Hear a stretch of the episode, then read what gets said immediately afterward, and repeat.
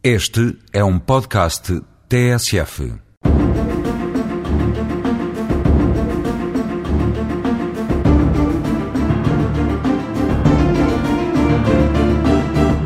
As testemunhas são os olhos e os ouvidos da justiça. É por meio delas que o juiz vê e ouve os factos que aprecia.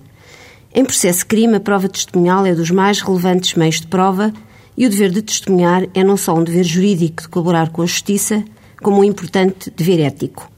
A testemunha deverá ter um grande sentido de responsabilidade. O seu depoimento pode ser decisivo para a condenação de um inocente ou a absolvição de um criminoso. Só pode ser inquirida sobre factos de que tenha conhecimento direto. Não interessam opiniões ou juízes de valor, nem reprodução de vozes ou rumores. Querem-se factos.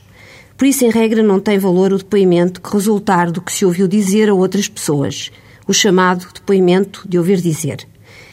Este só vale quando for impossível inquirir aquele que teve conhecimento direto dos factos, ou porque não é encontrado, ou porque sofre de anomalia psíquica, ou porque faleceu. Qualquer pessoa que não se encontrar interdita por anomalia psíquica tem capacidade para ser testemunha. Porém, não podem ser testemunhas o arguído, os arguídos no mesmo processo, os peritos, os assistentes e as partes civis. E podem recusar-se a depor os filhos, pais, irmãos, cunhados, sogros, os adotados e o cônjuge do arguído.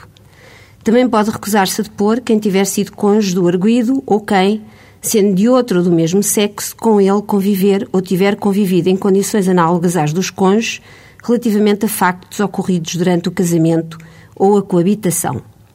As testemunhas devem apresentar-se a horas no local para onde foram notificadas para comparecer.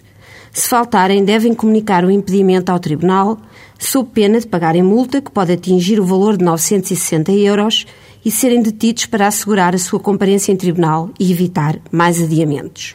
As testemunhas têm de prestar juramento quando ouvidas por juiz ou Ministério Público e responder com verdade às perguntas que lhe forem dirigidas. Não é demais recordar a importância que um depoimento pode ter na futura decisão do Tribunal. O crime de falsidade de testemunha em que incorrem todos aqueles que mentirem em tribunal é punido com pena que pode ir até três anos de prisão. Na mesma pena incorre quem, sem fundamento ou justa causa, se recusar a depor. As testemunhas podem recusar-se a responder se das respostas às perguntas que lhe forem feitas resultar a sua responsabilidade criminal e podem fazer-se acompanhar de advogado que as informa dos direitos que lhe assistem. Para cumprirem o seu dever, sofrem frequentemente graves incómodos e prejuízos. Para minimizar esses incómodos, têm direito, desde que o requeiram, a uma compensação pelas despesas realizadas.